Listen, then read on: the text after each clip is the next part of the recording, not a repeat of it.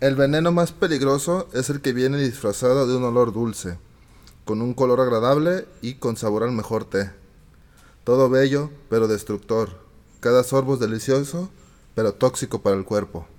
Bienvenidos a su momento reflexivo sobre la cotidianidad de la vida. Nosotros somos Yamil y Yazbek. en este podcast llamado Psicocotidianidad.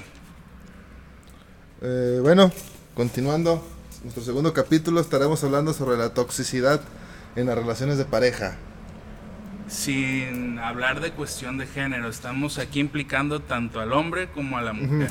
Sí, sí, estamos a, a ver a, a la, a la relación de pareja como uno, sin tomar partido por una u otra. Entonces, lo que proponemos para iniciar este capítulo es la siguiente pregunta. ¿Qué es lo que se considera tóxico en, en una pareja o en tu pareja? No, debemos iniciar, ¿qué implica estar en una relación de pareja, no? Algo así. Sí, sí.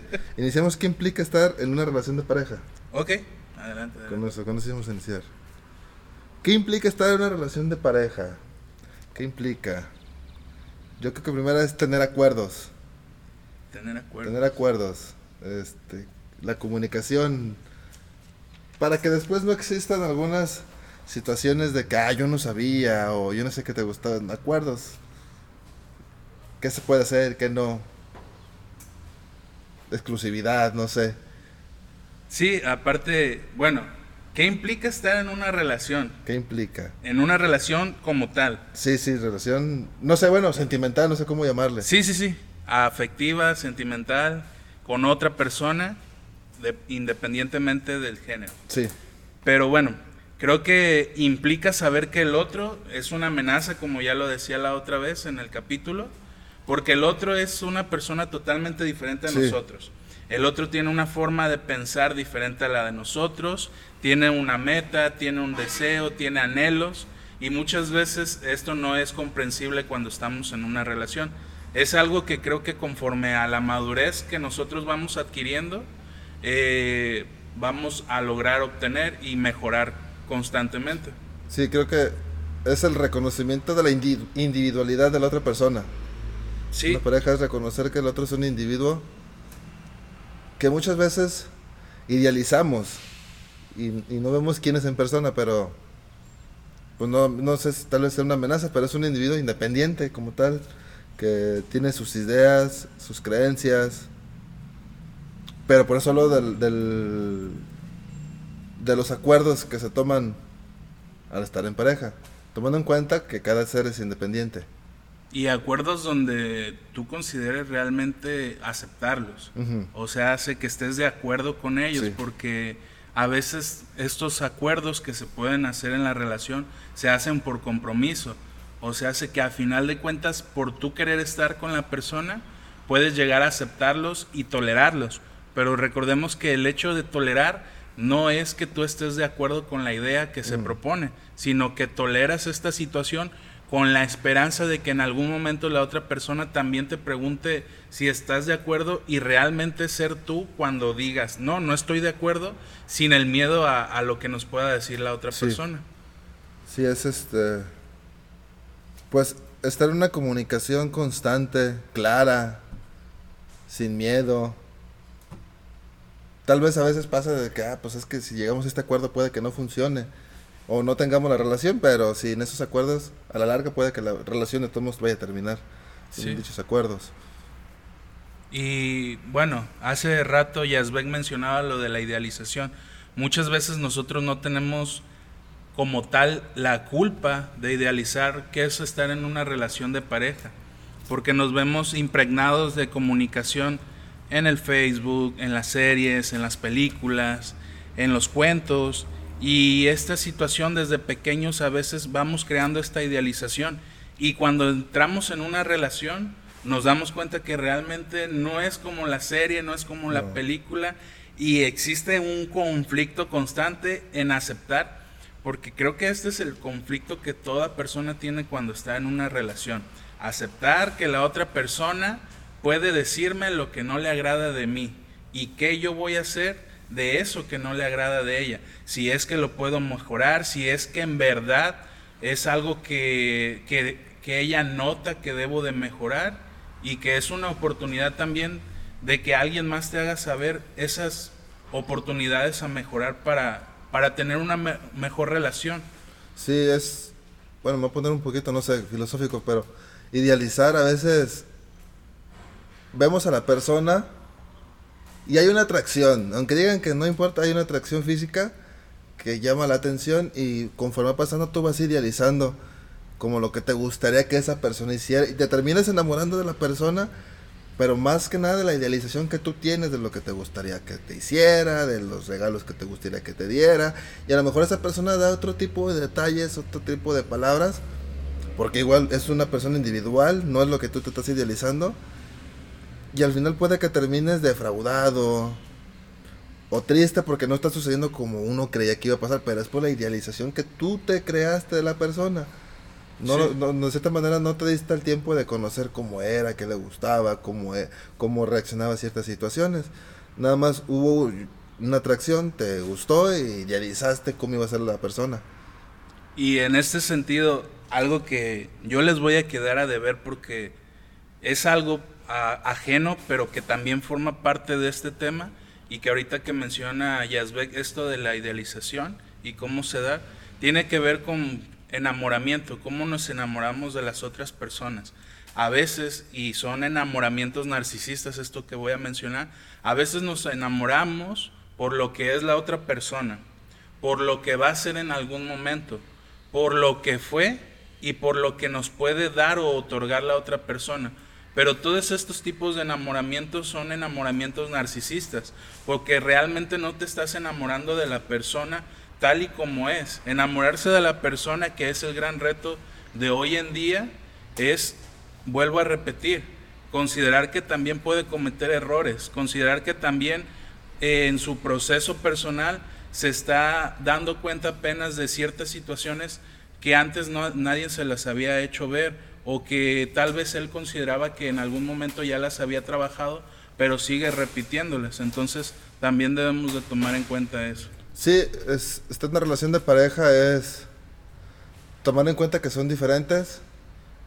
Eh, nuestros ancestros, voy a explicar un poquito, adoraban a un dios que se llama Ometeotl, que es el dios de la dualidad. Esto de la dualidad es habla sobre dos contrarios que son diferentes, son independientes, pero están juntos y al unirse forman un tercero más armónico. El bien, el mal, el día, la noche, arriba, abajo. Entonces, por ser un ejemplo, el día y la noche son dos cosas independientes.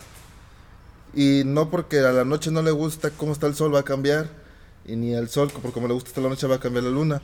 Pero llega un punto en el que los tres en, más bien en que los dos llegan a un punto donde se mezcla un poquito el día, se mezcla un poquito la noche y llega el atardecer que se vuelve algo muy bonito, pero es por lo mismo porque cada uno es independiente, tiene sus características, no dejan de ser lo que son y llega un punto que se hace más armonioso, que era un tercero porque se respetan ambos, cada quien la individualidad de esa dualidad.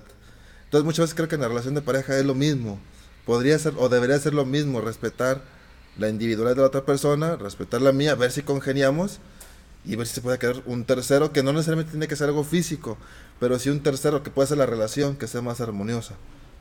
Sí, y ahorita que escuchaba a Rito también me ponía a pensar este, las cuestiones de, de que hoy nuestras generaciones, de nosotros, de Yazbek y mía, y hacia abajo, no tienen la tolerancia al estar solos yo me doy cuenta muchas veces en mis amigos, conocidos o adolescentes que a veces me, toca atender, que terminan una relación y al mes o a la semana ya están comenzando una nueva relación con alguien más. O regresan.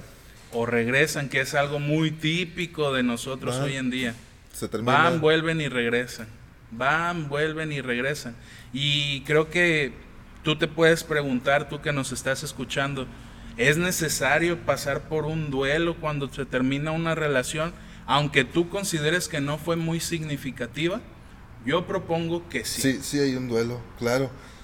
Este, se habla de que es un duelo parecido al que se sufre cuando muere un ser querido, porque muere la ilusión el futuro de, algo que ya no va a suceder, algo, algo, que tienes otra vez idealizado. Entonces, pues sí, si hay un duelo ahí, que los duelos se deben de trabajar, no se deben de pasar nomás así. Y una vez se trabaja el duelo, lo que sigue es crecer. Entonces, démonos cuenta que, que debemos de tener tolerancia a conocernos más a nosotros. porque a, final de cuentas la soledad nos ayuda en este sentido. Y soledad no es estar, ah, me voy a meter un cuarto solo una semana. No, no, pues es aprender a convivir con uno mismo, conocerse que... A veces uno no sabe ni qué le gusta, qué tengo, no sé, tengo ganas de algo, pero no sé, no conocemos más o menos qué es lo que nos gusta, qué es lo que nos disgusta. Es lo que hablamos la vez pasada, que del, del conocimiento de emociones, que muchas veces no sabemos qué tenemos, qué tienes, no sé. Entonces esos momentos de soledad sirven para descubrir, autodescubrirnos nuestras emociones, nuestros pensamientos, gustos. Y descubrir otras cosas. A veces estando solo uno lee un libro de un autor y resulta que le gustó mucho. Una serie, una, una película. serie, película. Y, y, de cierta manera te hace crecer. y es necesaria la soledad. Entonces, también démonos cuenta que es un gran compromiso tomar una decisión de estar con alguien, no es algo que se tome a la ligera.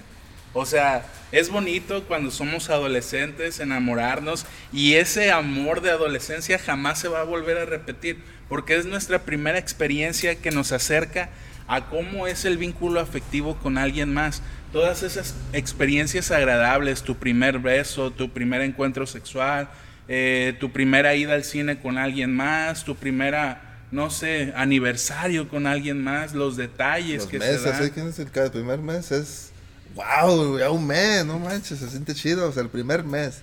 Sí, y, ahorita que dice Yazbeg esto de los meses, también eh, me doy cuenta de que muchas veces cuando yo hablo con mis amigos o conocidos, el hecho de decir que tú estuviste en una relación de tres años, para nuestras generaciones, tres años es muchísimo cuando muchísimo sería nuestros padres que tienen 25, 30 años juntos probablemente, y eso es mucho, o sea, eso casi ya es un, cuarto de vida de, nosotros. Y nosotros consideramos que 3, 2 años, 11 meses ya es muchísimo estar con una, con una pareja o con alguien, y dense cuenta de que es, esta situación, o sea, consideramos este tiempo como mucho, ¿por qué? sacrificamos mucho nuestro tiempo, creemos que nos esforzamos bastante para considerar que pasó mucho tiempo. Yo en mi caso no me considero, no considero que sea mucho tres. Bueno, mis experiencias han sido relaciones largas, pero seis años. Entonces, este... Pero no, no me he puesto a preguntar que si es sacrificio, pues pensamos que es mucho. Está, es, una invitación, a, reflexionar. ¿Por qué creemos que es mucho tres años cuando, pues no, es este, es un, es un, es un capítulo más nada más? Sí. Y, puede que sea el miedo ese a que sí es un sacrificio porque estamos dejando de lado a veces cosas de nosotros. nos, abandonamos. Nos abandonamos. No sé, Yasbek. Yo, yo voy a hablar desde mi experiencia y quiero que entiendan que nosotros estamos hablando desde una perspectiva de la psicología, pero también estamos implicados en esto que hablamos desde nuestras experiencias personales. Es imposible que hablemos de esto sin, sin proyectar un poquito, porque pues hemos tenido relaciones, todos hemos tenido relaciones y siempre se ve manchado un poquito por las situaciones y las experiencias que hemos tenido. Entonces, démonos cuenta de que este compromiso de estar con alguien también implica, y el hecho de estar solos implica no dañar a nadie más.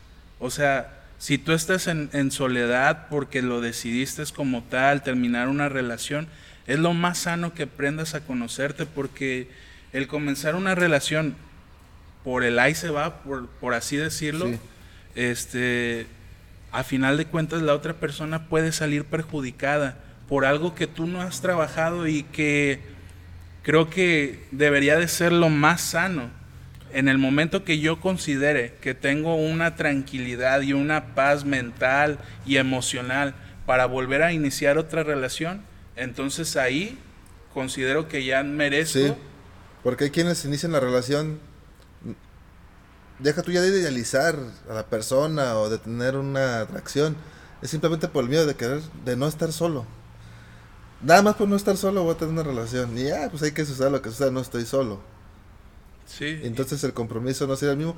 Y la otra persona puede que sí esté enamorada, puede que sí tenga su compromiso. Un y anhelo. Un anhelo. Ella puede que sí, sí, sí haya superado pues esta parte del vivir solo, vivir sola. Pero hasta cierto punto, porque Sí. también yo, o sea, hoy nosotros podemos darnos cuenta de que, ay cabrón, alguien se acerca con intenciones de no querer una relación sana y yo puedo identificarla y darme cuenta y, y alejarme o, Sí.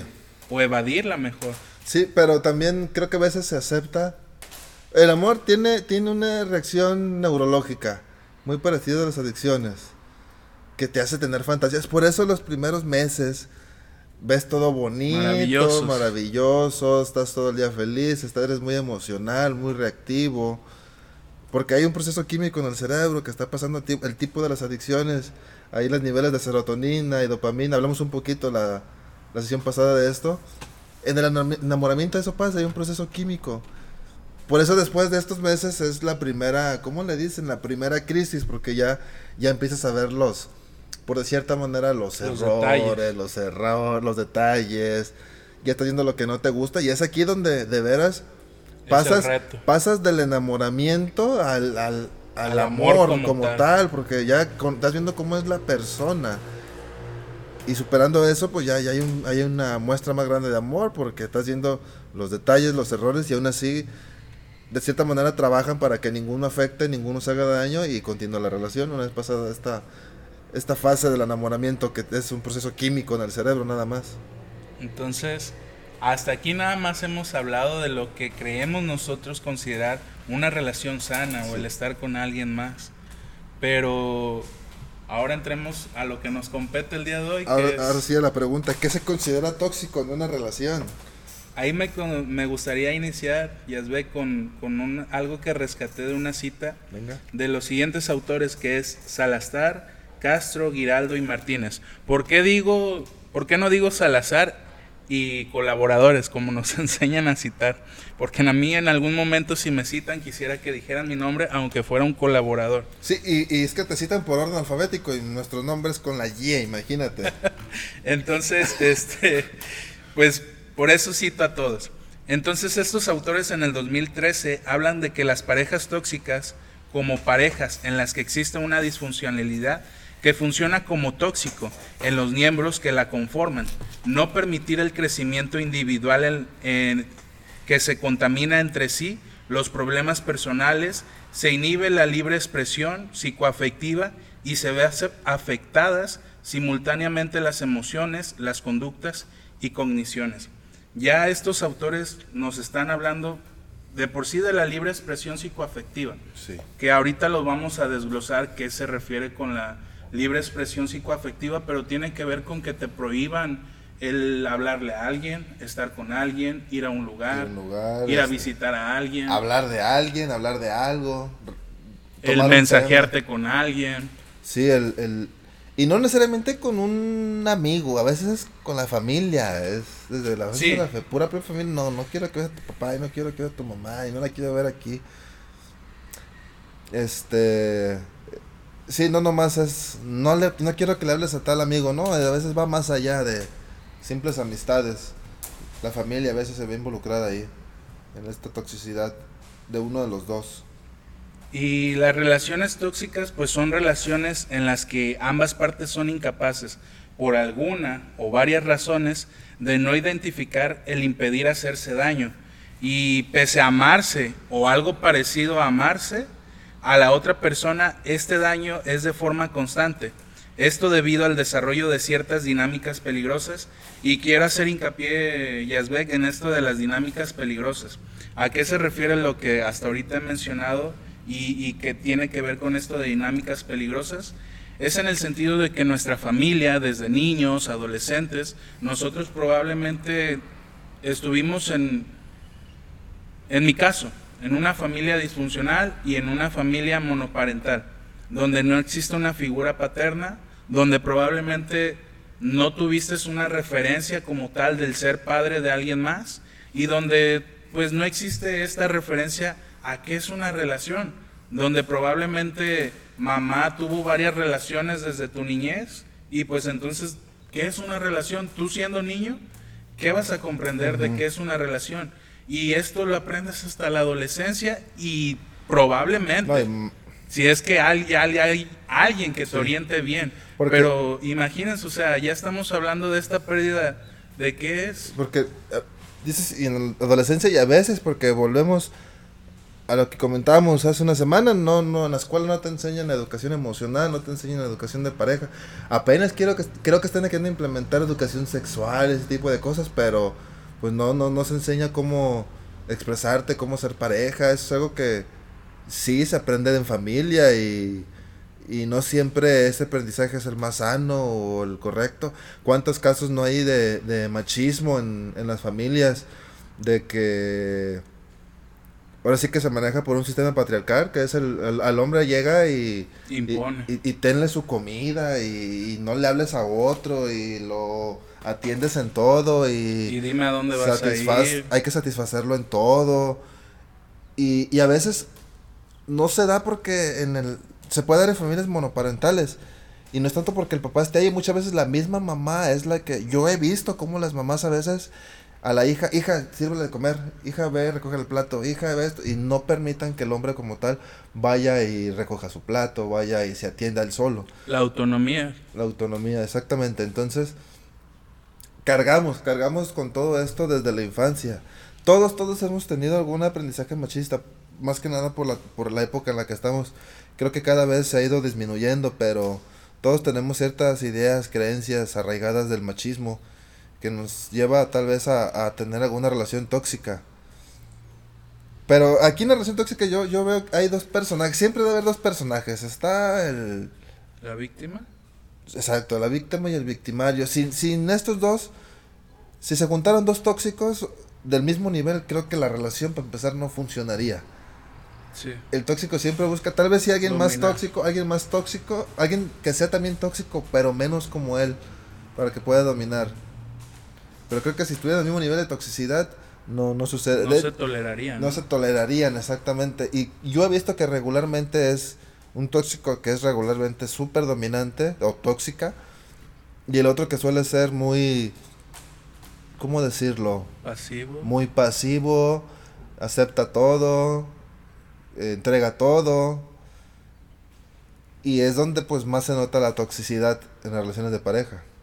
Sí, y y aquí de lo que hablamos es importante y lo recomendable es prestar atención cuando se empieza a experimentar un malestar difuso, indescriptible, cuando probablemente tú de ser una persona extrovertida pasas a ser una persona retraída o introvertida por esta cuestión al miedo a cómo va a reaccionar la otra persona. Y la invitación es que, que tú te des cuenta en tu proceso de relación, si estás pasando por estas situaciones, porque algo que dificulta el hecho de una persona que se encuentra en esta situación es el no ser poder el no poder ser consciente de que está viviendo abusos por parte de su pareja. Y, a veces es ¿cómo puedo decirlo?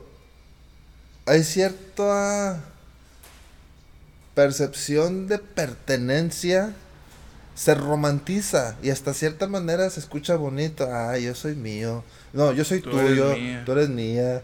Y, y, y sí da cierta seguridad. El problema es cuando lo vuelves realidad. Este, no, eres mía, no sales porque no, eres mía, eres de mi propiedad. Y no sales y no hablas y nada más conmigo y nada más, este... No ves, otra vez volvemos al mismo, a veces está con la familia. Porque esto va de menor a mayor. Sí, sí, este... Insisto, se escucha bonito al principio, es romántico, sí, pero...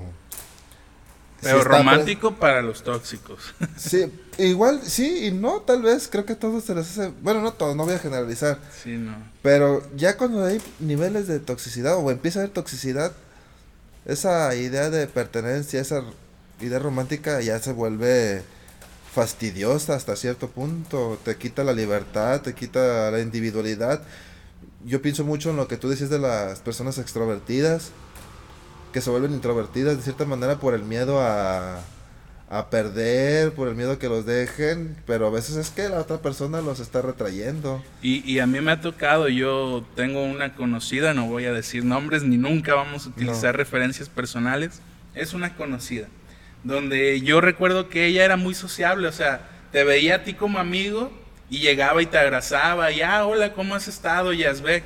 Y desde que empezó su relación con otro conocido, ella empezó a, hacer, a dejar de hacer este tipo de cosas, pero no las dejó por sí misma, o sea, no es algo que ella dijo, ah, ya estoy en una relación, ya no lo puedo hacer. A veces sí, hay quienes piensan eso. A veces sí, este, de hecho, algo de lo que no mencioné, a veces estar en pareja implica renuncias. Renuncias voluntarias, no que te hagan renunciar, tú decides renunciar por pasar de una vida de soltero, soltera, a pasar una vida de relación, situaciones que tú decides dejar, porque tú igual puedes imaginarte que esas situaciones a ti no te pueden parecer, pero es porque tú quieres, porque a ti te pueden incomodar, no porque el otro te haga renunciar. Entonces creo que es sano cuando tú, por estar en una relación de pareja, decides renunciar a ciertas situaciones, que tal vez puede que sean sanas o no, y ya es tóxico cuando te hacen renunciar. Una cosa es que tú lo hagas por, por, tu, voluntad, por tu voluntad. Por ser consciente de no hacer daño. Sí, por tomarle la seriedad, pues. Y, y, ya es este subjetivo, cada quien cómo lo maneja la seriedad, pero ya el que te hagan renunciar es... Sí, y en este sentido, a ver, nosotros siendo hombres, Yasbek y yo, pues el hecho de renunciar en esta parte, no, no sé en las mujeres como sea, pero a, a, ver si algún día invitamos a una mujer para que nos dé su perspectiva desde una manera profesional y, de manera personal. Pero, o sea, el hecho, esto último que estaba mencionando, a mí me vino luego, luego la palabra de castración. Porque nosotros como hombres, pues nos gusta en algún momento creer que tenemos, como hoy vulgarmente se dice, ganado. Entonces, cuando ya estamos en una relación, decimos, bueno, ya quiero comenzar una relación creo que mis amistades con las que tengo un poco más allá que amistad, pues debo de eliminarlas, debo de dejarlas con la finalidad de no, de no tener percances a futuro en la relación. Entonces, eso de castrarnos, que es ponernos límites, pues también tiene que, que, tomarse en cuenta cuando comienzas una relación. Esto de castración es un concepto que se utiliza en, psicoanálisis. No crean que nos lo inventamos ahorita por el síntoma del dolor y cosas. Eso se maneja en el psicoanálisis y tiene que ver con eso. Y sí, es cierto, muchas veces este... Yo puedo hablar como hombre porque...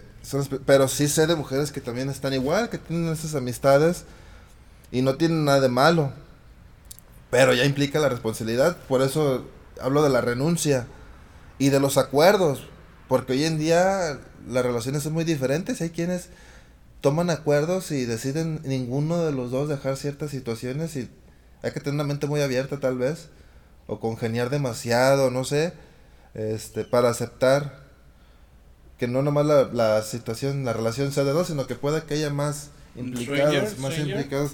Pues no sé si decirle swinger, pero yo leí, no recuerdo el autor, donde hablaban de la infidelidad. Y hablaban de este tipo de, de, ejemplos donde tenían el coito con otras personas, pero estaban enamorados de su pareja nada más. Estaban de acuerdo en esto, de los dos, ambos tener coito con otras personas, pero que no había sentimentalismo más que entre ellos, por eso no había infidelidad. En la idea de ellos, yo no estoy diciendo que así puede ser, cada quien tiene su idea, pero ellos entraban en esta situación y pues estaban... Y aquí voy a meter mi cuchara, ¿eh? estos temas son buenos para el psicoanálisis. Sí, aquí voy a meter mi cuchara. Porque en estas cuestiones lo que estamos creando como sociedad son futuras relaciones perversas. O sea, se... Perverso es otro concepto del psicoanálisis, no se eh, eh el hecho de que hayamos nacido en una cultura monoparental o monogámica, que estemos nada más con una persona y no podamos ser tener diferentes parejas, oh, sí. como en otras culturas.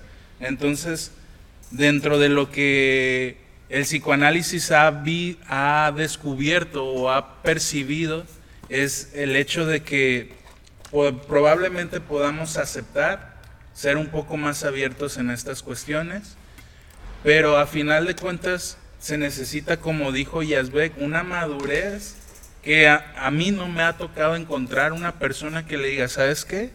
Yo quiero estar contigo, pero también quiero estar con alguien más.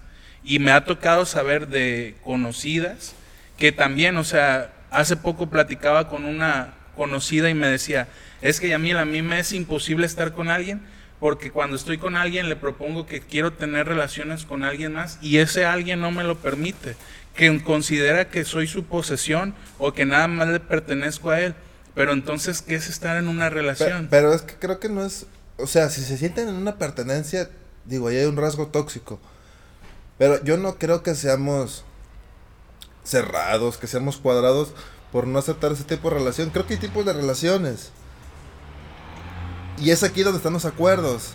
Se podrán querer mucho, se podrán amar mucho, pero si no está el acuerdo. Pero es que, mira. Si no está de acuerdo, pues lo, lo sano es. Bueno, entonces encuentra a la persona que esté de acuerdo en lo que tú piensas, que no estoy diciendo que sea incorrecto, ni lo que yo digo creo que sea incorrecto. Ya encontraré yo quién congene con mis, con mis creencias. ¿Quién de una en mil, eh? Se las va, yo se las pongo así. De una en mil van a encontrar alguien que esté de acuerdo con esos acuerdos que tú propones. Porque muchas veces... Es que quién sabe, es que no conocemos y, y, cada vez la gente se atreve más a, a ser más, ¿cómo decirlo? Libre. Ya, No, ya, no están tan encerrados, tan con el miedo al que dirá la sociedad, porque ya se está haciendo... Y, y, yo lo veo bien, que se está haciendo cada vez más común que la gente pueda expresarse emocional y sexualmente sin dañar a los otros, claro. Y, y, creo que puede ser más común de lo que creemos que existan. Yo creo que puede ser más común por pláticas que he escuchado, sobre todo gente de nuestra carrera. Y no estoy diciendo que, los de psicología, pero casi casi es de a fuerza siendo psicólogo tener la voluntad de tener una expresión. Sí, tenemos que tener apertura a todo. Entonces, y esta apertura nos ayuda porque probablemente nos va a llegar algún día un paciente con estas situaciones y entonces si tú no tienes la apertura como tal, van a salir tus juicios y prejuicios y eso es algo que nosotros debemos de impedir en la creación de una relación entre paciente y psicólogo para que se dé de manera productiva un desarrollo de, de la búsqueda, la solución del problema. Y bueno. Continuando con... Ya, ya no vamos a entrar en tanta controversia. Ya, nos desviamos un poquito ahí. Sí. Eh, también quería reflexionar otra frase parecida a la que Yazbek en el principio del podcast mencionó, que es algo que hemos escuchado probablemente todos. El amor es ciego y el amor nos habla, nos nubla el juicio y llegamos a perder prácticamente cualquier cosa es una idea que es, errónea. Eh, o sea, el amor ciega, es que pero ¿a quién ciega? Pero es que esto creo que tiene que ver con el proceso químico que hablamos hace rato. Creo, yo lo entiendo como que de ahí sale esta idea que te nubla, te, te nubla de la realidad, te ciega de la realidad, ves todo el cielo rosado. Y... Pero aquí sería, ¿qué necesitamos nosotros para comprender este proceso? sin cegarnos totalmente. O sea, ¿qué experiencias necesitamos nosotros seres humanos para vivir experiencias similares al amor que nos hagan darnos cuenta de que van a, fluir en, nosotros estos neurotransmisores, pero que no nos obliga realmente a perder el juicio? Porque esto de perder el juicio entonces es otra vez, idealizamos a la persona, no nos damos cuenta desde un momento la toxicidad de la persona y entonces nos vemos involucrados en una relación tóxica. Es que creo que a veces... Y por eso yo digo que muchas veces el, tóxico tiene que ver con el narcisismo, es alguien narcisista. Y regularmente puede que no, no los dos pasen por el proceso químico porque puede que nomás uno esté en el proceso de enamoramiento y el otro no está interesado y nada más simplemente quiere tener algo más en su vida sin tener este proceso químico. ¿Y qué pasa? La otra persona sí se enamora y no ve a tiempo todo lo que está sucediendo con el otro que está haciendo con el lo que está haciendo tóxico. Y, ya cuando se quiere dar cuenta ya es un poquito tarde. Y tal vez exageré porque no podemos de alguna manera evitar no, es que es un proceso químico. Tendrías que tener alguna falla en alguna vía dopaminérgica o ceterolinérgica. O un medicamento, como es lo que hacen las neurociencias y la farmacología. Sí, este... Pero todos experimentamos, quienes estamos con un niveles sanos de dopamina y serotonina, pues todos los experimentamos. Pero sí, a mí me suena mucho eso que es esa frase ¿Y a quién? Pues nubla a quien lo está viviendo. Y puede que de, las, de los dos, nomás uno y el otro se está aprovechando. Pero que nos nuble una, dos veces, ya tres o más. Es que Creo que... Es que ojalá y fuera así, ojalá y fuera así. Pero es como las adicciones, ojalá y nomás hiciera el efecto en el cerebro una o dos veces. Y no, cada vez que la consumes, te hace el efecto. Y el amor es igual. Pero lo que trabajamos en adicciones es la rehabilitación, entonces... Entonces acá, acá, acá la idea sería no te enamores ya. No, sería el identificar las situaciones que nos hacen cegarnos. Aquí, aquí creo que afecta si tienes situaciones que no has trabajado, si tienes situaciones de apego, porque hay apego tóxico, si tienes situaciones eh, de de daño emocional que tuviste anteriormente, creo que pues no existe una madurez para identificar, porque lo que va a pasar, va a pasar este proceso químico, pero a Yazbek y a mí nos pasó y a ti si no te ha pasado te va a pasar. Te va a pasar. Y lo que viene después es donde viene entre la, la madurez de si has trabajado los las relaciones pasadas. Igual si es tu primera vez, tu primer enamoramiento, va, va, vas a reflejar mucho de lo que pasó en tu familia. Vas a reaccionar según lo que viste en tu casa, lo que ves en la tele, lo que escuchas. Sí. Entonces aquí es ya, pues sí, lamentablemente o no sé si lamentablemente, pero es... Eh, es algo que pasa. Va a pasar y te va a seguir pasando y te va a seguir pasando hasta que decidas trabajar. Hasta que rompas estos patrones que mencionaba hace rato de peligrosidad. Sí. Entonces, una situación más que complica también el hecho de darnos cuenta que estamos en una relación tóxica es que la persona no sea consciente de que este abuso llegó a ser normalizado ya que ya normalizaste estas actitudes y conductas de la otra persona. ¿Y qué, decimos, qué entendemos por normalizar? Podría ser el hecho de que, ya ve, no sé, ¿te viene un ejemplo? ¿De que se normalice la toxicidad? Pues es que... Ah, puede que me meten broncas. Pero... No, no te metes. Regular, regularmente, este... Y sé de situaciones de que ya pareciera que les gusta estar en relaciones tóxicas. De que lo repitan y ya pareciera hasta que buscan, van al mismo lugar, como si estuviera una fábrica de tóxicos y vas y buscas a uno para vivir así. Y es que los tóxicos los encuentras en lugares de tóxicos, no vas a encontrar a alguien sano. No sé, yo me imagino hace mucho me, me cuestionaba en, en análisis, este, si quiero una persona sana, ¿dónde la puedo encontrar? Tal vez en el deporte, tal vez en un taller de lectura, tal vez en un, en un jardín. Yo, yo, ya, yo ya no podría decir eso porque... Bueno, Rito ya está comprometido. es que en todos, no, es que en todos lados, yo creo que en todos lados hay. En todos lados hay. Pero yo creo que ya saben identificar la toxicidad en las personas. Quiero ese, ese que está ahí quiero. y volvemos que muchas veces el tóxico busca a alguien sumiso, pues yo también quiero. Y, y bueno, aquí ahorita que dijo Yasbeg esto, me viene el ejemplo otra conocida. es que estamos llenos de relaciones tóxicas en nuestras vidas.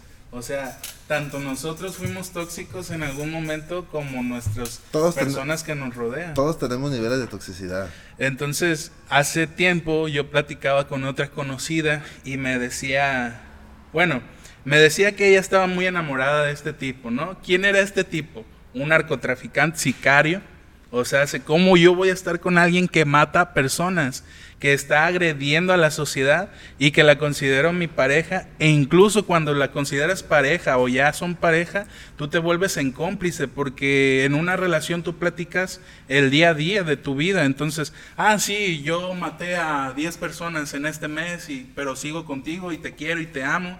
Y me decía que esta persona tenía problemas de apego que hace ratito Yazbek lo, mencionaba, que puede ser un apego inseguro un apego ambivalente. Y, y, esta persona este, hablaba muy bien de él. O sea, decía, definía que era el amor de su vida, que incluso nadie la había, porque era algo que me repetía constantemente, nadie la había hecho sentir tan segura como él. ¿Y qué es esto que, que yo pues a mí me, me costaba, me ocasionaba ruido en mi mente, ¿no? Porque considera que este tipo está considerando, es, considera que es, ha sido la que más lo valora, la valora a ella. Y era porque tenían, podían tener sexo y él no se fijaba, fijaba en sus estrías porque ella ya había sido mamá. Y era lo único que ella consideraba para que él la valorara. Y yo me quedaba, ¿Por qué? A ver si tu amiga no escucha el podcast y va a decir, ¿eh? ¿qué onda? No, no, no, aquí yo estoy diciendo conocidas, conocidas, conocidos. Entonces, me, o sea, tú y yo, yo le preguntaba, pero ¿qué más hace él para consideres, para que tú consideres que te valora? No, pues es que nada más es eso. Pero debe de haber algo más. No, nada más es eso. Pero realmente no te has dado cuenta, o sea, te trae flores, te trae chocolate, detalles, este, ya conoces a su familia. No, nada más es eso. Y, o sea, uno como amigo. Aquí estaría interesante ver si relaciones pasadas le reclamaron. No, no, ya es, esta situación. La muchacha ya venía de vivir una experiencia más difícil. O sea, en, en lo que a mí me platicó fue que en algún momento tuvo otra pareja este, Tecolín. Ah, volvemos a, bueno, platica. Y este vivió situaciones muy desagradables. Me dijo que la encadenaba en el baño para que no saliera de casa después de que él se iba. Y uno cuando escucha estas experiencias realmente le causa impotencia saber que no puede hacer nada, porque a final de cuentas es el proceso de esa persona. Y cuando ella se quiera dar cuenta de estos patrones de peligrosidad en su vida y en sus relaciones, probablemente se vaya a acercar a alguien de la salud mental, ya sea psiquiatra o psicólogo, y empiece un proceso. Sí, porque aquí está lo que hablaba hace ratito, que pareciera que yo, yo hice el ejemplo de los tóxicos, pero mira, aquí esta muchacha estaba con Tecolín, le dicen, pues era alguien que no se dedicaba a predicar la palabra de Dios, ni, o sea, Tecolín saben que se dedica a algo ilegal. Para, para quienes no conocen y están fuera del contexto de que es un tecolín, eh, alguien de barrio. Socialmente y culturalmente se le tiene como una referencia a una persona con problemas de adicción, que no trabaja, no estudia, este, vive en casa de mamá tal vez todavía, no produce, no no genera. No genera más que para su, su vicio.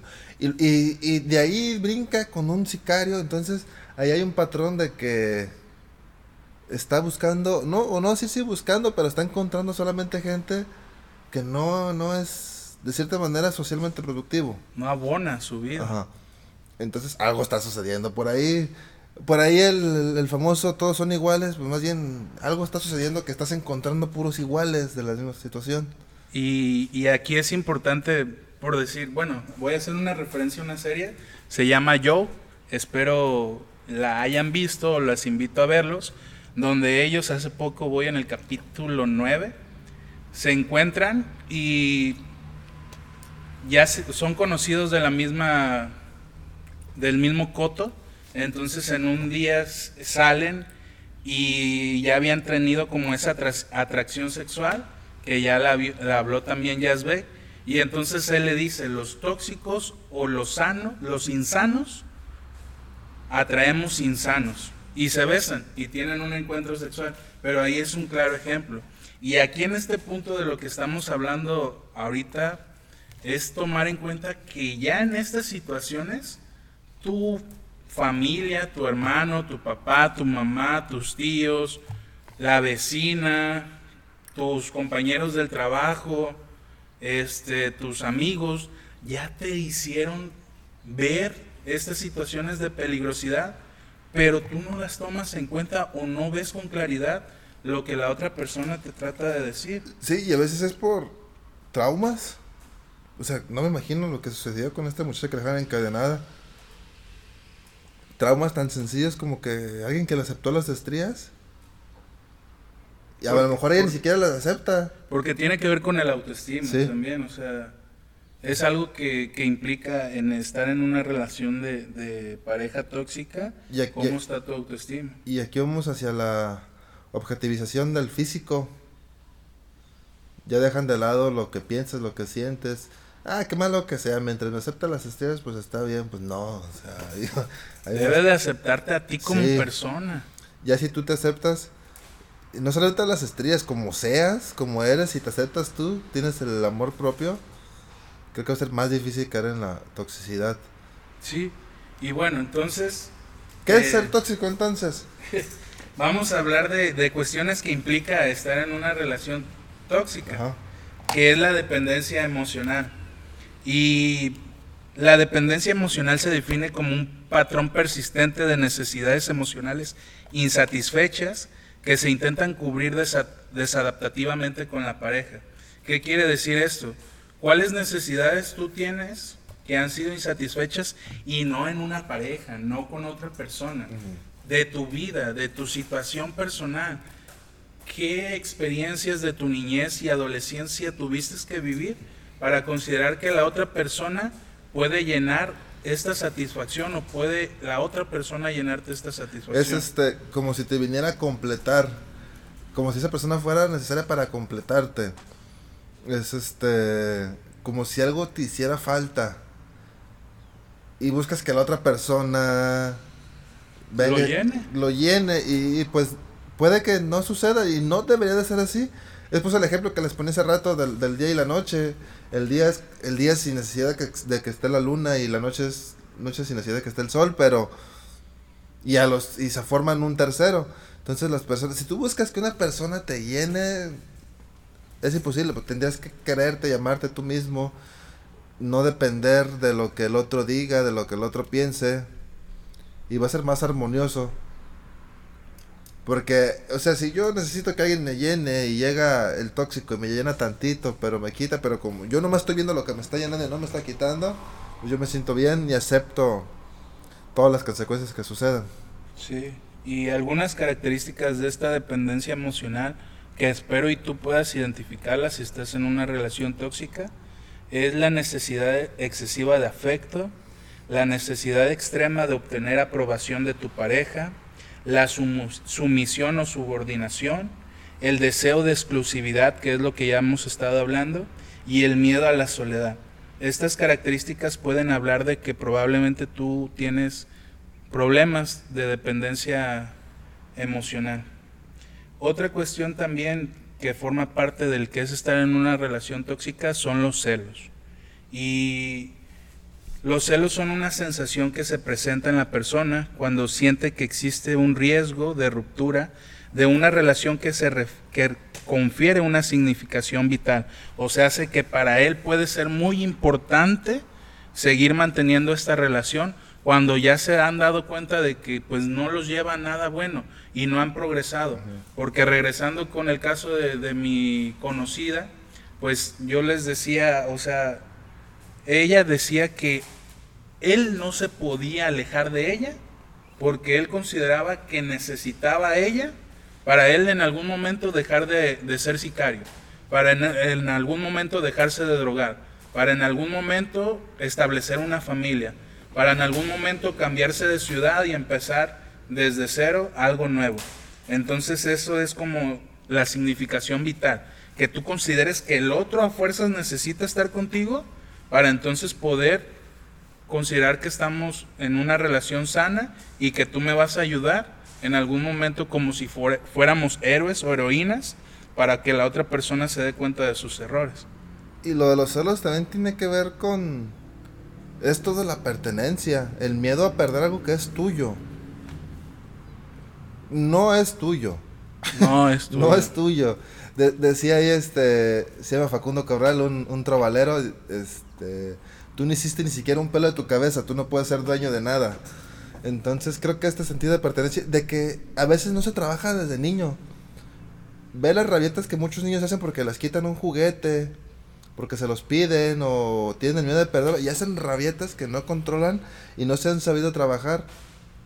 O a veces ven algo que ni siquiera es suyo en alguna tienda o algo y, y, no, no se los dan y piensan que alguien más lo va a tener y ya no va a ser suyo. Las rabietas. Y desde ahí empieza un poquito la formalización de, de actuar sinceramente de manera violenta ante los celos. Violencia no nomás es que te golpeen. No nomás Tiene es que, te que ver con violencia psicológica, psicológica económica. Y, y, toda violencia es tóxica. Toda ninguna es romántica. Ninguna violencia es romántica. Nadie te pega porque te quiere.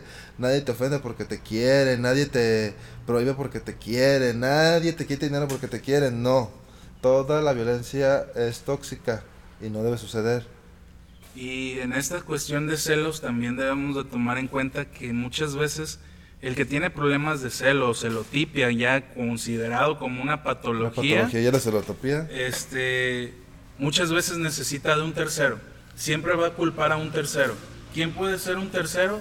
El vecino, a la vecina, el amigo, el conocido, el maestro de las clases de MMA, el psicólogo, porque muchas veces en las relaciones de pareja tóxicas, el psicólogo y en el espacio del psicólogo ya están haciendo, teniendo relaciones sexuales. Se, tiene que ver mucho con lo que te imaginas. Los, los, celos te llevan a imaginarte a crear, algo paranoico. a crear situaciones donde hasta ir a una visita a la tienda a comprar un kilo de frijoles con lo que van a comer, te imaginas el evento más catastrófico al punto que lo crees realidad y ni siquiera preguntas, que ni siquiera deberías de preguntar porque tal vez no está sucediendo. Y se crea un conflicto tan grande, tan grande por estas situaciones de ya ya ya existe una distorsión cognitiva de cierta manera, ya que entiendo estas cuestiones celotípicas ya es una distorsión cognitiva que tiene que ver con los pensamientos que te creas escenarios catastróficos en cada situación. Que hay quienes hasta desconfían me ha tocado saber que hasta del propio hermano, de la pareja o la hermana, primo, este, tíos, que, que, que, la verdad son situaciones muy fuertes ya. Y bueno, ahorita en la siguiente, en la siguiente, cuando pasamos al siguiente punto, hablar un poquito de, del, del otro papel. Y en estas cuestiones que Rito mencionó de los familiares sobre todo, imagínate que tu pareja probablemente algún día tuvo una experiencia desagradable de agresión sexual y que como tu pareja te la confía, te platica, oye, es que en mi, en mi vida viví una situación así con un tío y pues el tío debe de estar en las reuniones familiares. Pero tú ya te estás imaginando por cuestiones de celotipia que ya tuvo relaciones sexuales otra vez y estás transgrediendo la confianza que esa persona te brindó. La estás revictimizando, es, es eh, no sabes el trauma que pasa. Yo no he tenido situaciones así, pero ¿qué trauma debe ser que un familiar tuyo abuse de ti? Que te tenga la confianza, porque no cualquiera se le tenga la confianza de contarte. Y tus cuestiones celotípicas te lleven a reclamárselo por cada vez que esté un familiar. Y a veces no necesariamente tiene que estar ese familiar. La celotípica te puede llevar a que, ah, pues si fue con un tío, puede ser con otro. Y puede ser con el primo. Porque a veces ni, ni, ni llegas a, a dimensionar lo que sufrió tu pareja y llega el punto en el que crees que fue algo placentero para ella, ¿no? No ves el dolor que tuvo y como para ti el sexo solo puede ser placer, crees que fue algo bonito lo que pasó, ¿no? Y pues ya eh, cualquier familiar va a ser alguien incercable para ella. Y pues ahora sí que la está revictimizando, lo está revictimizando en vez de estarlo apoyando, apoyando. Y la invitación aquí es, eh, en algún momento Yasbe y yo formamos parte de Decaume, un programa que va a las escuelas y atiende necesidades de educación en los niños, problemas de educación. Pero recuerdo que en una ocasión me tocó atender a tres niñas que fueron abusadas sexualmente por el abuelo. Y la familia muchas veces guarda silencio de estas situaciones. Entonces la invitación es también a que te atrevas a hablar de estos temas que son incómodos, son desagradables, pero son necesarios hablarlos porque entonces si no los hablamos corremos el riesgo de que estos patrones o estas experiencias se vuelvan a repetir Repetidas en otras tras generación. Entonces... Y, y, y, la, y, a los demás oyentes, también ves que sean, em, tengan empatía, tengan... Solidaridad. Solidaridad. Créanme que estas situaciones son más común de lo que uno cree. De lo que parece. Son más comunes. Estuvimos, a mí no me tocó ningún tipo ahí en este programa, pero me ha tocado estar en diversas instituciones como la fiscalía, donde no, no saben qué, qué, qué situaciones son más comunes de lo que uno cree. Creo que yo me ha tocado convivir con personas. Yo pienso que unas cuatro de cada diez han sufrido algún tipo de abuso y, y recriminarlos no, no va a servir nada. El chiste es poderlos apoyar a que se atrevan a hablar. Y ahorita que mencionó Rito esto, me recordó una clase que compartimos una vez con un profesor, no voy a mencionar nombres para que no vayan, porque hoy en día pueden decir, ay, pues vamos a buscar el perfil de Yazbek y de Yamil y vamos a buscar a los amigos que tienen en común que estudiaron psicología y ya van a poder identificar. Entonces no voy a decir maestro ni, ni nadie, pero me recuerdo una experiencia de esa clase donde el profesor preguntaba, eh, estaba haciendo una dinámica de sensibilización y concientización, y el profesor les preguntó a todas las mujeres que quienes de ellas habían vivido una experiencia de violencia o de agresión sexual. Y si no mal recuerdo, el 90% de nuestras compañeras, que es una mayoría, nosotros los hombres éramos como 10 y ellas eran como 90, por así decirlo, pero de nuestro grupo en esa situación éramos como 20, 25 y de esas 20 que había o 21, 18 levantaron las manos y empezaron a hablar de esas experiencias y, realmente a mí me rompió el corazón empezar a escuchar que mis, mis compañeras habían vivido una agresión sexual y que pues es fuerte, o sea... Es, es una realidad, este, es duro. La agresión sexual no es solo la penetración Está desde el que te toquen, desde el que te besen, sin que, sin que tú lo quieras. Si alguien te toca, puede ser tu pareja si quieres, y te sientes incómodo y tú no lo expresas o lo expresas y continúa, ahí hay una agresión sexual. Y, y, no porque seas pareja tienes que cumplirle siempre, tienes que cumplir todo lo que él te diga o lo que ella te diga. Son pareja, tiene que haber un consentimiento de los dos y si en algún momento alguno de los dos no quiere, pues se respeta y simplemente ya habrá el tiempo en el que alguno de los dos congenien, pero no nomás es entre familia y no nomás es la penetración. Hay la, la, la, las situaciones de acoso es desde que te toquen el pelo y te sientes incómoda y lo sigan haciendo. Sepan que es incómodo y ahí van atrás a tocarte el pelo y ahí van a tocarte el pelo. Y si no frenas el pelo va a ser lo primero y van a llegar hasta hasta lo más fuerte que puede ser la penetración, puede ser el asesinato. Y otra invitación es que pues nosotros somos hombres, ¿no? y podemos tener más empatía y solidaridad en estas cuestiones, pero si tú que eres hombre y estás escuchando este podcast es invitarte a ser consciente de que muchas veces podemos agredir si nosotros considerar que es una agresión. Y hombres, a los hombres también les pasa. no les va a hacer menos hombres, no les va a hacer menos persona el ir puedes demandar o hablar el que alguien te está agrediendo sexualmente.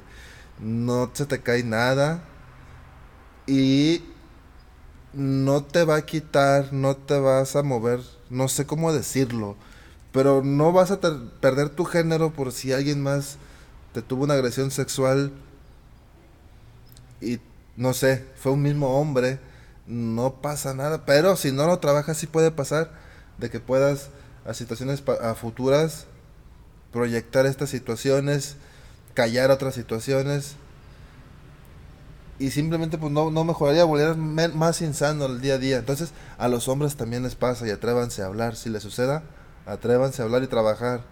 Y qué bueno que lo menciona Rito, ahorita me llegó así un flashback y fue como de que en algún momento o tal vez en el próximo podcast, si hay temas donde existen instituciones donde podemos atender estas situaciones, se las hagamos saber, ¿no? Yasbek, puede ser una como un plus, porque nosotros no, no, no, ganamos nada con esto, pero sí ganamos con ustedes que puedan tener una orientación o saber a dónde acudir en caso de que vivan estas experiencias. Sí, va a estar interesante que después venga alguien que pueda hablar qué cosas como hombres hacemos, que las hacemos de manera inconscientes o aprendidas y pueden terminar en una agresión, una agresión sexual sin que nosotros lo queramos. Y también estaría interesante que después venga alguien que hable sobre, atreverse a hablar que los hombres también somos seres que fuimos agredidos sexualmente de alguna manera. Sí. Y ahora sí, Rito. Eh, hay algunos puntos que, que podemos considerar el hecho de que estamos en una relación tóxica. Y yo quiero empezar como el de que sientes que nunca haces nada bien y que continuamente te equivocas. Estar en una relación tóxica muchas veces es nosotros buscamos que el otro se satisfaga, que el otro eh, se sienta bien y entonces el otro nos hace ver que nunca cumplimos eso, o sea, por más esfuerzo, sí. La aprobación del otro. Por más esfuerzo que nosotros realicemos, el otro dice, "No, pues no me gustó, no me agradó, no lo quiero, no te lo pedí." Y ahí estás tú queriendo satisfacer al otro. Satisfacerlo o pues, hasta, hasta, que por fin lo haces, o sea, cuando en vez de hasta que por fin ya, ya era hora y te tardaste. Minimizan. Te, lo minimizan, te lo reprochan, te hacen sentir mal. Otra de las cuestiones es, tienes la sensación de que todo lo que gira en torno solamente a la otra persona y nunca en ti. O sea, se, siempre habla de él, siempre quiere decir qué, qué hizo, qué no hizo y nunca te pregunta cómo te fue, cómo has estado, eh, quieres platicarme algo. O sea, siempre debe de ser él. Él, él y él. Aquí es cuando te descuidas, te pierdes, te enfocas tanto en el otro que descuidas tus intereses, tus gustos, tus actividades y al otro le gusta que le digas nada más de él, pues él no le va a interesar cómo estás, nada más cómo lo hace sentir. Y. ¿Qué tengo aquí yo? Y este tipo de creencias me la cabeza y hablamos un poquito hace rato, suelen ser romantizadas. Ah, qué bonito, que siempre piense en ti, que te da a ti, que deje todo. Ah, qué chido. Y, y se, de cierta manera lo romantizan. Pero y al otro. ¿Y tú qué haces? este, y tú, este, qué bonito también es verte feliz, este, haciendo las actividades que te gustan, qué bonito es verte hacer cosas nuevas, qué bonito es ver que estás creciendo. Aquí estoy para lo que necesito, yo te apoyo, qué bonito también, pero no, o sea, romantiza nada más lo otro. Ah, mira, no fue a tal lado por estar contigo, qué bonito, tienes bonita pareja. Se sacrificó. Se sacrificó. Entonces, se romantizan muchas ideas tóxicas. Y si de por sí a veces es difícil desaprender situaciones, ahora imagínate desaprender algo que te han dicho que es bonito, que es romántico. Sí. Es un, es un juego con el ego a veces ahí. Otra de, de las cuestiones que implica que puedes estar en una relación tóxica son pocos momentos en los que en verdad disfrutan juntos. Híjole, y creo que aquí pasa constantemente ya fueron al cine y por X situación, no sé, las palomitas no las elegiste a su gusto, eh, no sé, cualquier pretexto sirve para que ya el momento en el que están juntos. Este, este sí, este, este lugar que escogiste no me gustó. Esta silla. O lo que me pediste, ¿por qué me lo pediste? ¿Me preguntaste? ¿O por qué esta película? ¿Qué quieres darme a entender con eso? ¿Por qué este cine? ¿A quién quieres ver? Y no, no, no, no, no, no, no. ¿O por qué a este jardín me trajiste? Sí, sí. Este. ¿O a quién te recuerda esto? Entonces son pocas las experiencias agradables que se vive con este tipo de, de relación, donde probablemente en otras relaciones sanas, pues disfrutas cada momento, tratas de disfrutar cada momento. y creo que esto es porque está la idealización de que te gustaría que tu pareja, al estar contigo, todo lo que vivió se borrara. No se puede. No se puede borrar. No, se, puede. borrar, no se puede borrar. Porque ¿quién te re- me, me vino a la cabeza que dijiste, ¿quién te recuerda aquí? Pues quien me recuerde, no me recuerda nada. Y más en Colima, ¿eh? Que es un Es lugar chiquito, pequeñito. es un lugar pequeño. Son dos cines, tres cines, Sí, entonces. dos, tres cines, dos, tres jardines chidos. Dos, tres Ajá. plazas. Y entonces, si te van a reclamar que vas ahí, que porque seguramente te recuerda a alguien, Pues es es imposible. Pon tú que no te recuerde porque vas con una persona a gusto Sí, a sí, convivir sí. con ella, pero, Ni por aquí te pasaba la idea. pero todos tenemos un pasado, todos vivimos. Y si es tu primera experiencia, pues ni modo, vas a tener más también, no te vas a quedar ahí, creo yo, no sé de alguien que tenga su pareja desde el inicio. No sé de alguien que tenga su pareja que sea la primera. No, yo tampoco. Si Ay. alguien está por ahí, lo, lo vamos a invitar y quiero que nos explique su... Sí, sí, su sería de- interesante. Si, si alguien está con... Pero es que no, no sabemos, tendríamos que invitar a un muerto que, que murió con su... Que, que nomás fue, porque no sabemos si mañana alguien termine. Sí, sí, sí, es imposible. Es también. imposible saber si alguien va a estar con la misma persona Entonces, que conoció por primera vez. Sí, imagínense. no, no les es- quiero romper la ilusión de que aunque están ahorita van a terminar. No, puede que no. No es la invitación a eso. Entonces, también otra de las características que nos habla de que estamos en una relación tóxica es que no te muestras natural ni eres tú 100% en verdad. En esta cuestión nos volvemos otra vez, ya lo habíamos mencionado, pero el que dejas de hacer ciertas actitudes, de pensar de cierta manera o hablar de ciertas eh, cosas que a ti te agradan, con tal de que la otra persona esté en calma. Entonces, debes de ser tú siempre, o sea, Sí, y esto no es, es regular porque el otro te obliga a que lo dejes. Te obligan, te obligan. Porque si, si no, no vieras tú que de cierta manera para el otro es malo. sí, Eh, siempre inicia porque hay una prohibición. prohibición. Prohibiciones, hay prohibiciones que creo que no debería haber nunca prohibiciones. Creo que todos debemos ser lo suficiente- suficientemente maduros para saber qué cosas se pueden dejar de hacer, en qué cosas se deben de mejorar, pero cada uno, no porque te obliguen. Sí. Otra característica de que estamos en una relación tóxica es te sientes anclado, estanca- estancado, anclada, anclado o sin capacidad de crecer. Estamos con la otra persona, con la pareja, pero ni uno tiene propuestas a futuro, ni uno se ve tal vez en, sus, en su casa como tal de los dos, ninguno se ve ahorrando para un viaje, ninguno se ve No de hay- manera profesional. No hay trabajo en equipo, no se ve el trabajo en equipo. Sí, entonces, o sea, ¿para qué quieres? Bueno, yo así lo pienso, ¿no? ¿Para qué quieres estar con una persona que no te inspira y no te da la confianza de que puedes tener un crecimiento con esa otra persona? Que claro, el proceso es individual, pero el contar con la otra persona nos ayuda y nos es de beneficio porque en algunas ocasiones se nos va a complicar y, y va a estar esa persona para escucharte tan Esos, momentos que uno tiene ganas de renunciar. Sí, Y, y igual no es tanto que te apoye, pero tampoco que te reste. Nada, no lo hagas. No eres bueno. ¿Para qué lo haces? ¿de qué te va a servir? Mejor ven, ayúdame a mí. Con lo que yo hago es suficiente. Sí. Y espero y, y nuestra audiencia no sea así de tóxica. O sea, No, y si son, y si son, trabajenle. Ahorita en el siguiente punto vamos a hablar de lo bonito que es dejar de ser tóxico. Eh, otra de las cuestiones es de que te sientes una prioridad y una exclusividad, que ya lo hemos estado hablando, y que es agotador estar con él o ella. Este punto también es muy importante. Acá en lo que yo he aprendido hay ciertas estructuras como la esquizoide, la paranoica, donde llegas al consultorio o algunos pacientes te brindan esta experiencia, llegas al consultorio y sientes que la energía se te acaba.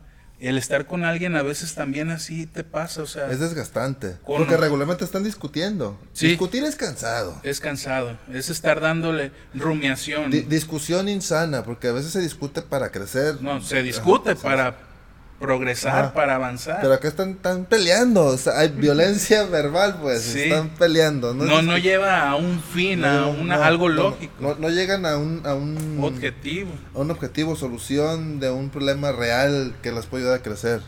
Entonces, pues ¿para qué quieres estar con alguien que te va a, quitar esas ganas de vivir, a esas ganas de hacer algo? Que te desgasta y no tiene ninguna ningún resultado positivo. Qué bonito sería que discutan, terminan cansados y el día de mañana haya un fruto por esa discusión que tuvieron para algo bueno. Sí, y aquí una invitación a los jóvenes, porque a veces piensan que estar en una relación de pareja, y es algo que me he topado constantemente, piensan que estar en una pareja no hay conflicto, no hay peleas. Nunca hay peleas, no, no, no. Y eso es lo que piensan nuestros jóvenes hoy en día, entonces dense cuenta que como el otro es alguien que tiene su individualidad, pues obviamente en el simplemente hecho de saber qué vamos a comer hoy, y hay conflicto. Tal vez tú tienes ganas hoy de pizza, yo de pollo, pero a ver, no es quien gana, ¿eh? No, no, no. Es, es acuerdos. Sí. Acuerdos. Hoy comemos lo que tú quieres porque también debemos de aprender a ceder y para el otro día o para la otra semana comemos mi gusto. O, otra situación es el que dicen que la relación es 50-50 siempre. No, hombre, no, no se puede. No creo que sea siempre 50. Hay veces que uno no puede tanto y el otro termina cediendo. A veces 60-40, a veces 30-70. Pero por lo mismo, por los acuerdos que se tienen, la confianza, la comunicación. Y la madurez. La madurez, la relación sana pues entiende que no siempre se puede. Entonces no, no siempre es 50-50 y no pasa nada porque no sea 50-50. Sí, no, no, no. Eh, la relación es este no es lineal. Tiene sus altibajos, altos y bajos. A veces van a estar muy bien, a veces van a estar muy mal. Entonces, no sé, Rito, traigo muchísimos puntos más, pero no sé si los digamos de breve. Nosotros éramos conscientes de que este tema Iba a este dar para mucho. Da, para más, da para más. Por eso nos centramos un poquito nada más en, pareja, pero si de por sí así es un poquito largo. Porque la toxicidad está en todos lados. Y en relaciones de pareja sentimentales es una, pero hay relaciones de trabajo, hay relaciones de equipo, hay familiares. Entonces la toxicidad es muy amplia. Muy amplia, muy amplia. No sé si los pueda decir de rápido. Dilo, dilo, y, y, nada más es para que tú te des cuenta de algunos puntos. Son 20, 19. No le gusta que estés con tus amigos, controla tus gastos, investiga tus redes sociales e intenta revisar tu celular. Te planifica la vida sin pedirte opinión, exige compensaciones inmediatas por favores que en algún momento te hizo te hace entender de manera clara que, sin él o que sin ella no serías nada, te, ah, te reprende o cuestiona cuando estás con familiares, amigos y das tu opinión sobre cierto tema, utiliza el, chantaje emocional frecuentemente, es, es, es, extremadamente celosa o celoso, trata de influir en su forma de, eh, de vestir, trata de hacer menos tus actitudes o, o tus virtudes, minimiza o ignora los problemas que, que expones. Cuando hay una discusión siempre tiene que, ceder, tú tienes que ceder. Te culpa a ti de los problemas laborales, te recuerda constantemente los fallos eh, que has cometido en el pasado, se enfada cuando le cuentas tus problemas a tus amigos o familiares, es probable que ya no se los cuentes porque pues se enfada cada vez que le dices que le platicaste a tus amigos o familiares y evita tratar ciertos temas con él o ella.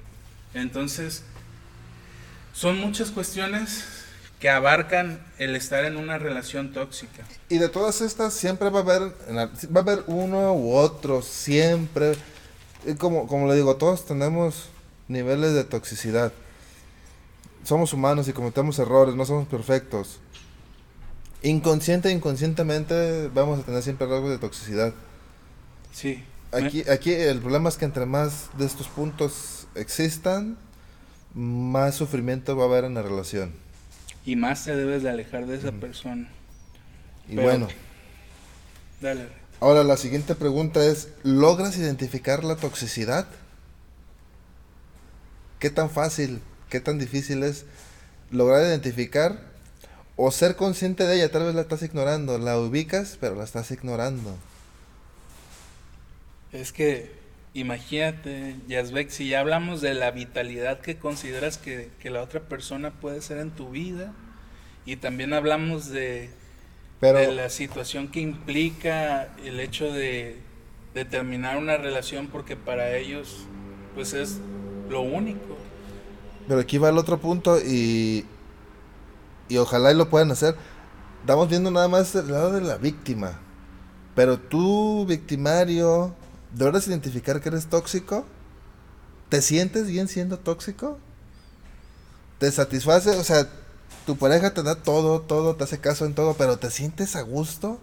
Siendo con estas cuestiones celotípicas, puedes dormirte a gusto, estás a gusto comiendo, tienes estos pensamientos tan recurrentes, desastrosos. Híjole.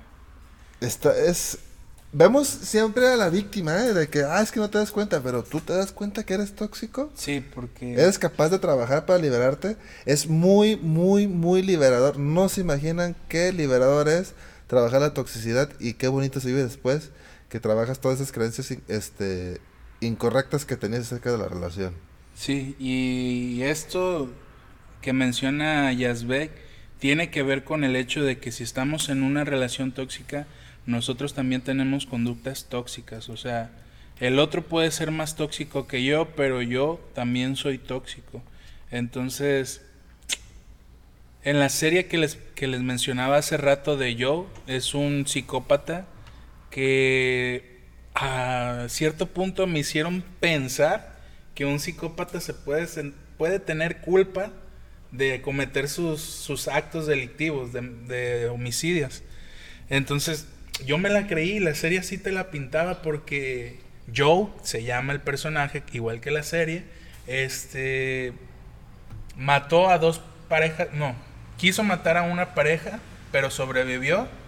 Este, esta pareja que sobrevivió eh, busca vengarse de él en la segunda temporada, pero antes de que, en el lapso de que él terminó la relación que había matado supuestamente a la otra persona, eh, tuvo una relación donde la tuvo que matar porque yo pues era un celotípico que revisaba y, lo plantea muy bien hoy en la actualidad, revisaba el perfil de, de, ella, entonces sabía con quién estaba, qué es lo que comía, a dónde iba a hacer ejercicio, eh, qué hacía en sus momentos libres, a qué hora salía de casa, a qué horas entraba a trabajar, la tenía muy bien eh, ubicada. ubicada ya, entonces en una de esas, en una pelea, ellos, ellos discuten, y terminan la relación, él se da cuenta de que ella no sufrió tanto, por así decirlo, y las, lo, la encontró en un acto sexual con alguien más y pues la mata.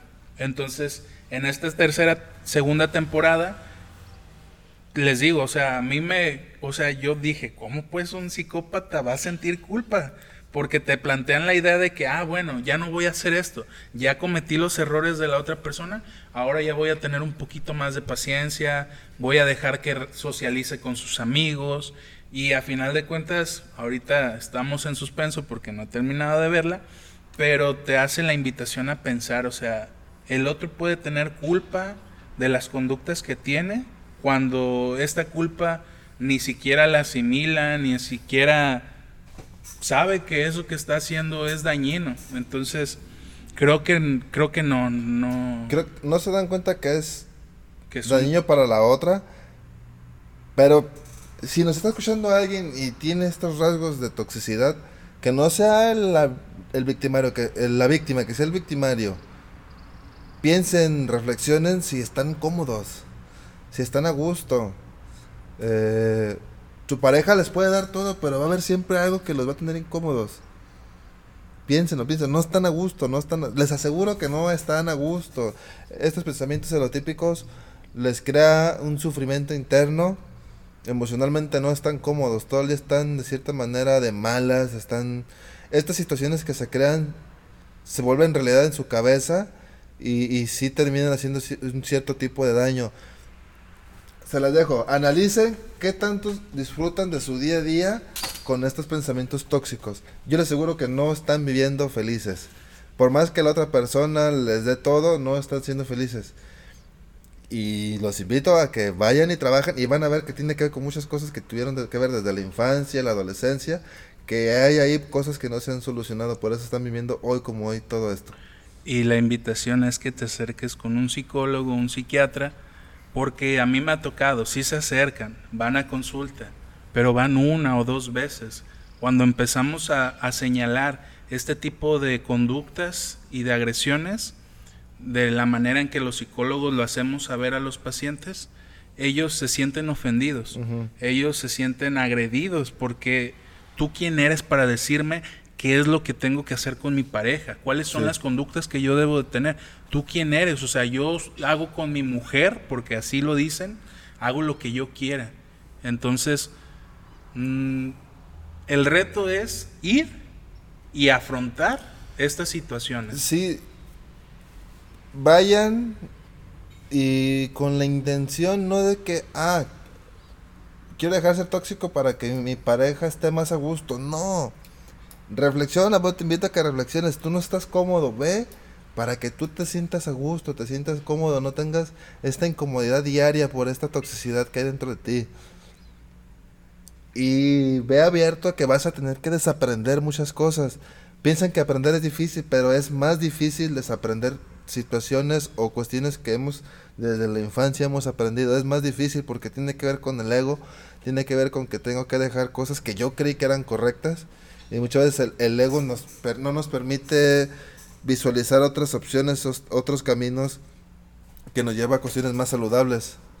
Y ojo aquí un dato que rescato, que si tú eres de nuestra edad o consideras ser joven todavía, te acerques lo más pronto, porque conforme nuestro psiquismo y nuestra madurez en cuestión de edad avanza, es más difícil para, para el yo decir, sí, tengo ese problema y quiero atenderlo y tengo la capacidad de confrontar y enfrentar ese problema.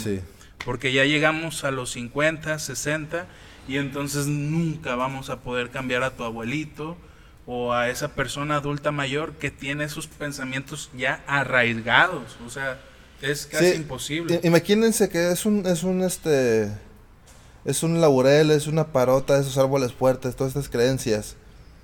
Y conforme más pasa el tiempo, estas raíces se van a hacer más fuertes, el árbol se va a hacer más fuerte y va a ser más difícil poderlo de cierta manera eliminar de raíz. Puedes cortar el tronco, pero ahí va a estar todavía y el chiste es sacarlo desde raíz, están muy arraigadas, por eso llamamos arraigadas, tiene que ver con las raíces.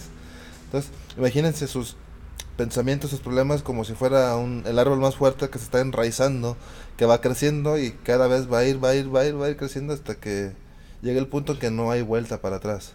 Sí, y bueno, unos puntos ya para rescatar y ya para concluir también es este, ya lo hablamos, identificar y aceptar lo que está pasando lo que ha pasado y lo que puede pasar. Trabajar la autoestima, que también es algo que ya hablamos, y ser conscientes de que es un, un adiós, no un hasta luego. O sea, hace nada de reconciliaciones, nada de oportunidades, porque es algo que suele pasar en las relaciones donde existe la toxicidad. Eh, se considera que podemos reconciliarnos en algún momento. Es que ya pasó cierto tiempo, y me dice que ya cambió y sí, a lo mejor hace ciertos detalles o conductas que no hacía al principio, pero ¿por qué las hace? Porque quiere volver a generar esta confianza en ti y, y, eh, hacerte creer que ya cambió realmente. Está, está una frase, una frase creo que dice, la dice Daniel Javi, dice, deja de decirme, juro que voy a cambiar, mejor cambia y juro que te voy a creer. Sí, pero aquí en este, aquí ya no aplica, ¿eh? el juro que ya, te, que ya te voy a creer, ya no aplica. eso no, puedes creerle que cambió, pero pues hasta No darle la oportunidad otra vez. Este, quiérete mucho, más y mejor. Eh, aprender a, a, no estar en una relación tóxica es aprender a quererte tú como persona, porque muchas veces se dice, no puedes dar amor si es que no te das amor a ti mismo. Y no sé, ¿quieres no hay amor más puro el que se da uno mismo. Nadie te lo va a dar. Si tú buscas amor que tú no te das, nadie, nadie va a poder, nadie va a poder darte el amor que tú no te das. Entonces es necesario uno quererse, hacer las actividades que les gustan, no descuidarse. Eso tiene que ver con amor propio. La otra persona no te va, no te va a ir a, a vestirte, no te va a ir a llevarte a la escuela, no te va a hacer el ejercicio por ti, tiene que ver contigo. Y otra también era de mejor solo o sola que mal acompañado. O sea, ser conscientes a lo que les decíamos al principio en la invitación, de que vivas tu proceso de soledad, de que consideres aprender a conocerte un poco más y también a que la invitación es a que te pongas nuevos objetivos y límites en las relaciones a futuro si es que decides volver a, comenzar una tener, tener objetivos individuales, verte creciendo tú solo y si llega alguien más y se retira, que este objetivo no se pierda porque lo planeaste para ti solo. Si llega alguien más y tienes, lo correcto sería que tuviera sus objetivos y puedan combinar cada quien con uno y ser armonioso, pero ten tus objetivos propios, si llega alguien y se puede compartir, qué bien, y si se va, también porque son mis objetivos, lo puedo seguir haciendo porque lo planeé para hacerlo yo solo. Sí, y bueno, considero que debemos de señalar, tanto Yasbe como yo, la cuestión de que absolutamente todos podemos tener comportamientos tóxicos sí. y tranquilo, tú que me estás escuchando, si identificaste uno, dos o más de estas cuestiones de las que hemos hablado, pues la invitación es a reflexionar esto con, con tus puntos de vida como pareja. Pero sin, por el contrario, fueron más de varios, pues la invitación también. Sí, sí, ya, ya, ya, este, si fue de los que escuchaste, mínimo la mitad están ahí, ya estás, estás, estás en el camino de, de volverte Chernobyl. sí, acércate a un profesional de la salud mental. Todos creemos también ser expertos en estas situaciones de violencia que se viven en el día a día, pero la invitación es que no hables de, tu experiencia, o sea, si alguien te está, se acerca contigo, te tiene la confianza y habla de que está viviendo una situación de una relación tóxica con su pareja, la escuches y le digas, oye, ¿por qué no vas con un psicólogo? Exacto. No tiene nada de malo venir con nosotros, no, no mordemos, no agredimos, no. Al contrario, buscamos que tú resuelvas estos conflictos de tu vida. Con psicólogos. Con psicólogos, por favor, sí. O sea, existen otros métodos, ya lo hablamos, no tenemos ningún problema. No con la esas alternativas. No con la del tarot, la de los amarres. Sí, no, por favor aquí en México y en mucha cultura latinoamericana se le tiene más importancia a ellos que a nosotros los psicólogos que nos educamos en esta situación. Entonces, pues no sé, ya ve, terminamos, decimos nuestras redes sociales. Sí, yo creo que terminamos. Nos casi una hora y media. ¿eh? Casi una hora y media. Estuvo, estuvo muy bueno este tema. No está completo. Sí, no les repito, lo que decimos no era verdad absoluta. Eh, no la tenemos. Hay personas que son... Eh, Hay quienes son especialistas en temas de pareja. Se prepararon específicamente para relaciones de pareja. Ahí tenemos en, vista algunos que nos pueden venir a... Un chito, si nos estás escuchando. una esta, relación de pareja 2.0 vamos a tener tal vez. Y pues sí, sigue nuestras redes sociales. ¿Cómo es el tuyo? No, empieza tú, por favor. A ver, el mío, mi Facebook personal es Germán Rito. Ya les comenté que hay otro por ahí que se parece a mí. Pero, pero ese no le hagan caso, hagan caso al Germán Rito. Tengo mi página que es Conecta con K, o Necta, que es, Psicología del Deporte. ¿El tuyo?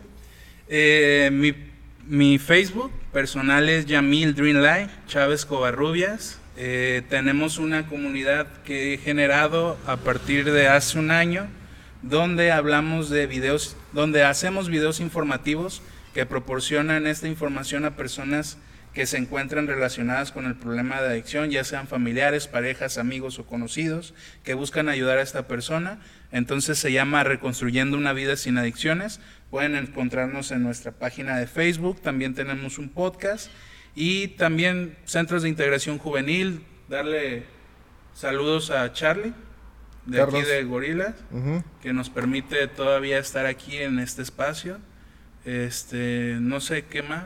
Sigan a Gorilas, que es Gorilas Wrestling MMA México, que es la página. Está Team Gorilas, el Facebook personal. Sigan nuestra página, Psicocotidianidad como página de Facebook, como perfil y, como, grupo. Tenemos un grupo ahí, estamos generando una comunidad bastante bonita. Entonces, este es nuestro podcast. Y ahí en esas redes sociales, las de nosotros, pueden compartir propuestas, preguntas, incomodidades. Sugerencias, recomendaciones, quejas, dudas, inquietudes. Y pues, si les, gusta que, les gustaría que habláramos de algún punto tema, con gusto. Si no somos expertos en ello, nos informaremos. Y si ni así, buscaremos a alguien que, que, pueda compartirnos su experiencia. Entonces, pues es todo. Nos vemos en un próximo. Nos vemos hasta la siguiente semana. Y hasta luego. Hasta luego.